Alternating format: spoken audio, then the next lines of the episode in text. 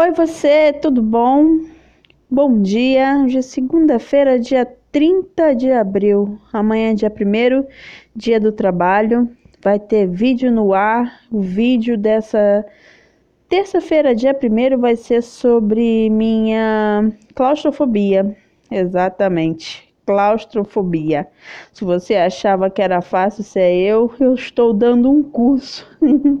Me expondo um pouquinho mais nas redes sociais sobre como é viver um pouco comigo mesma, dentro de mim. É... Tem vídeo já sobre minha compulsão alimentar. Já estou editando um vídeo sobre minha depressão.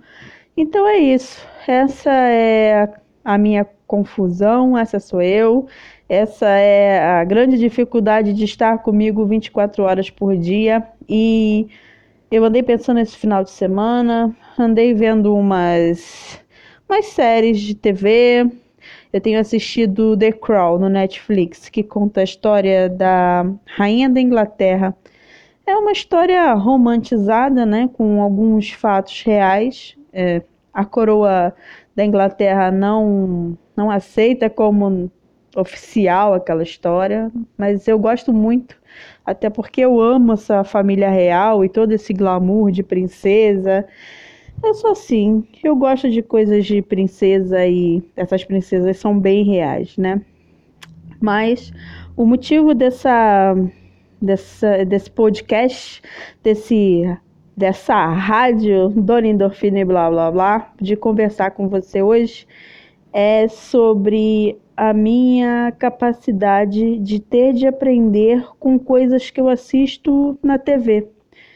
Eu vou começar bem na infância.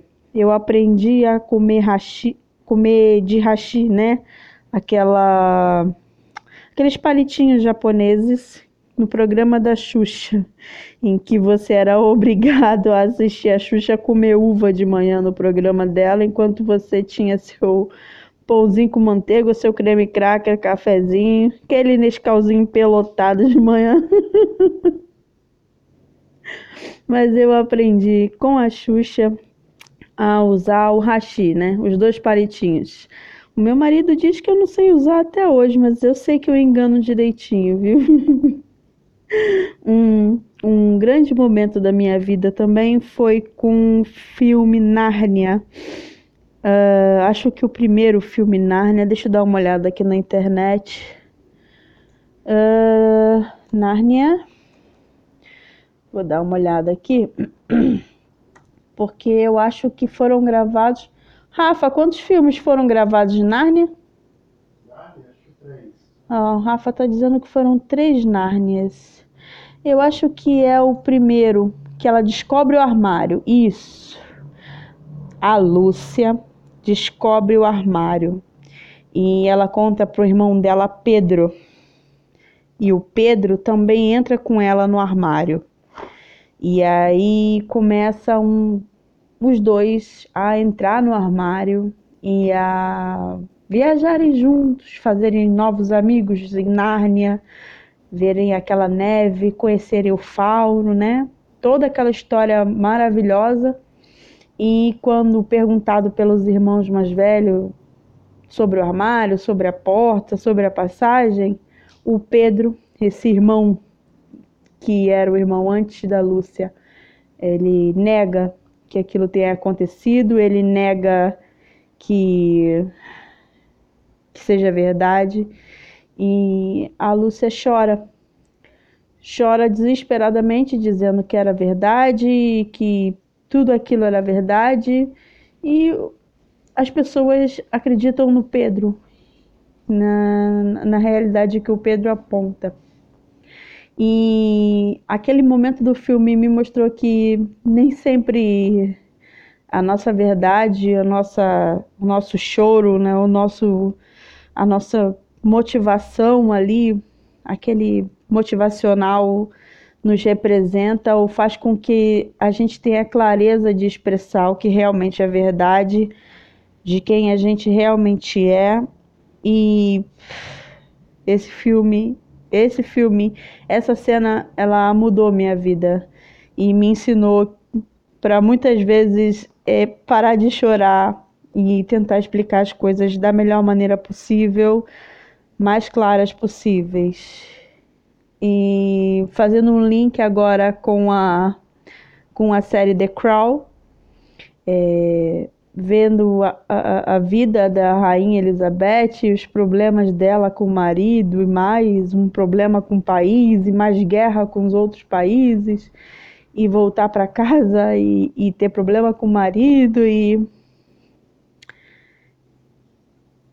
Eu, eu não tenho como, como fechar esse assunto todo sem dizer para vocês que o tamanho da falta de base de, de vida que eu tive dentro da minha casa.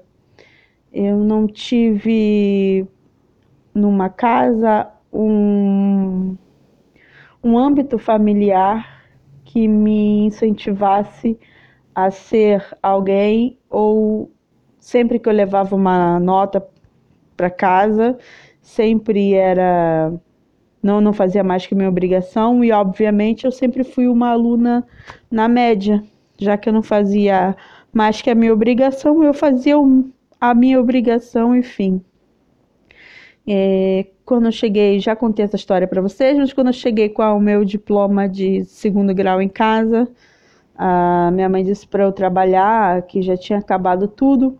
Eu até entendo que na cabeça dela não houvesse a perspectiva de que eu pudesse fazer uma faculdade pelas nossas condições de vida e morar em comunidade e, e, e eu me lembro que nessa época eu tinha um, um, namorado que fazia faculdade de nutrição na UERJ, inclusive na, na faculdade pública em que eu me formei também. Mas ele acabou me mostrando o caminho da faculdade e ele me fez entrar na UERJ para buscar ele.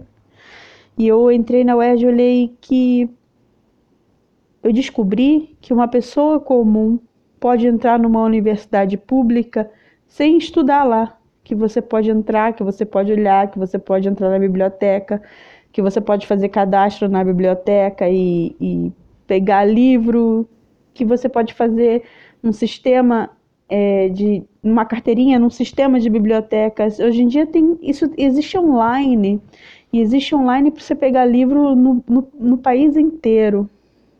Então, mais uma vez eu aprendi fora de casa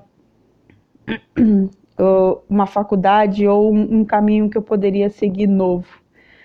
Então eu fui trabalhar como operadora de telemarketing, consegui pagar o meu a minha faculdade. E aí eu me vejo trabalhando desde sempre. Eu acho que eu ainda não consegui resumir essa parte muito bem da minha vida, mas se eu escrever um livro, eu acho que esse livro começa da minha idade de 12 anos. Uma idade em que eu me lembro da última vez que eu estava brincando, acho que eu já até falei sobre isso com você. E foi a idade que eu decidi arrumar um ícone, uma pessoa que me espelhasse e que me tirasse daquela condição que eu não achava boa, nem geográfica, nem economicamente, né? Nem familiarmente. E me espelhei no meu padrinho, que era um cara que tinha nascido na mesma casa em que eu morava. Fui trabalhar. Tudo que eu tô querendo dizer é, não é desvalorizar a casa que eu vivi e o trabalho que minha mãe teve para alimentar e sustentar os três. A minha irmã nasceu já tinha 15 anos, então os quatro filhos dela. Com toda a dificuldade que ela passou na vida dela, eu acho que botar comida dentro de casa sempre foi o principal. Isso eu estou viva, forte, bem alimentada e com saúde hoje eu agradeço a ela e a esse esforço. E também a obrigação de estudar, né? porque para ser alguém na vida você tem que estudar. E na cabeça dela isso ia acontecer até o segundo grau. E pelo conhecimento desse meu ex-namorado, de eu ter entrado na UERJ, ter visto um outro mundo, eu fui apresentada a novas capacidades, novas possibilidades e tudo isso para não enrolar mais e, e, e ficar claro o que eu quero dizer, é que muitas vezes a gente não tem uma base familiar, a gente não tem exemplo dentro de casa, a gente não tem formação nem de caráter, nem de profissão, a gente não tem uma formação em casa e às vezes o véu que a gente cria para o mundo e para as melhorias que a nossa vida pode ter faz muito sentido a gente acabar criando todas essas fobias, transtornos, compulsões e deixar a nossa mente guiar, porque uma vez que a gente não é, é não é induzido, mas treinado, é, uma vez que a gente não é encaminhado para ser alguém na vida que com um caminho de possibilidades é, maiores, a gente acaba se perdendo um pouco, sim. É óbvio que a minha mãe me ensinou a ser uma pessoa honesta, de caráter. É, com seis, sete anos de idade, eu já vendia sacolé, pipa, linha, já dava meu jeito de ganhar um dinheirinho para fazer, comprar uma roupa nova, comprar um paetê para bordar uma blusa, mas muitos, muitos de nós não sabemos hoje quem somos porque não tivemos instrução familiar ou do trabalho ou na escola de que caminho poderíamos seguir e nos deixamos nos levar pela, pelo poder da nossa mente. E tudo que a nossa mente entende como verdade, ela vivencia aquilo como se realmente fosse verdade. Como vocês vão ver amanhã no vídeo de claustrofobia. Porque até quando eu relato processos que eu passei de claustrofobia, eu ainda passo mal. A nossa mente ela é muito poderosa para o mal, mal que a gente causa, mal que nos une aqui nesse canal Dona Endorfina, mas que também agora nos une para a gente viver e vencer e mudar essa nossa condição de não saber quem somos. Eu sou Silvia, eu sou Dona Endorfina e com 37 anos eu estou descobrindo quem eu sou de verdade. Eu escrevi um, um textozinho e eu queria fechar com ele. É, eu escrevi hoje à tarde, hoje eu escrevi ontem à tarde, então vou deixar o texto aqui escrito. Também vou deixar escrito aqui no post para vocês lerem, caso queiram copiar ou passar para frente. E o texto diz o seguinte: Quanto mais estudo, mais descubro sobre mim, minhas crenças e o poder destrutivo da minha mente. Mais descubro o que amo, sobre o que quero e o melhor. Mais ainda eu sei que quem se importa comigo e eu sei quem está ao meu lado. E é com essas pessoas que a vida fica bem melhor.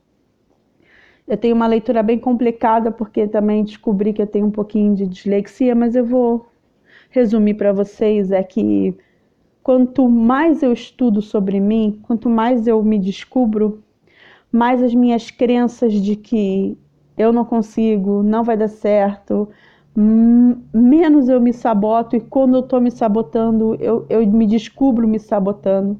Eu estava entrando numa depressão essa semana e hoje eu sentei comigo para perguntar, cara, por que eu estou entrando em depressão? E eu descobri que é porque um, um grande sonho meu e do Rafa que tá para se realizar é, tá dando certo e eu estou entrando em depressão. Certamente porque muitas das pessoas, mesmo as que me amam, não estão de acordo com essa realização desse sonho e isso fica na minha cabeça martelando é, para que eu me sabote e entre em depressão. E é esse o poder da mente, né? De destruir um momento lindo, um momento de construção de sonho. E eu fecho exatamente com que estar do lado das pessoas boas, das pessoas que te amam, que estão do seu lado, de verdade, as que te querem bem, é que fazem a nossa vida ficar boa e estuda um pouquinho sobre você, Continua aqui com a gente, com Dona Endorfina, continua comigo, porque hoje é Dona Endorfina e amanhã a gente é dona da nossa alegria, dona das nossas mudanças. Eu tenho certeza que você vai conseguir também. Eu espero que esse áudiozinho, né? A gente chama de podcast na modernidade, tá bom, gente? Mas enquanto a gente não assimilar o podcast, eu vou dizer que é a rádio Dona Endorfina.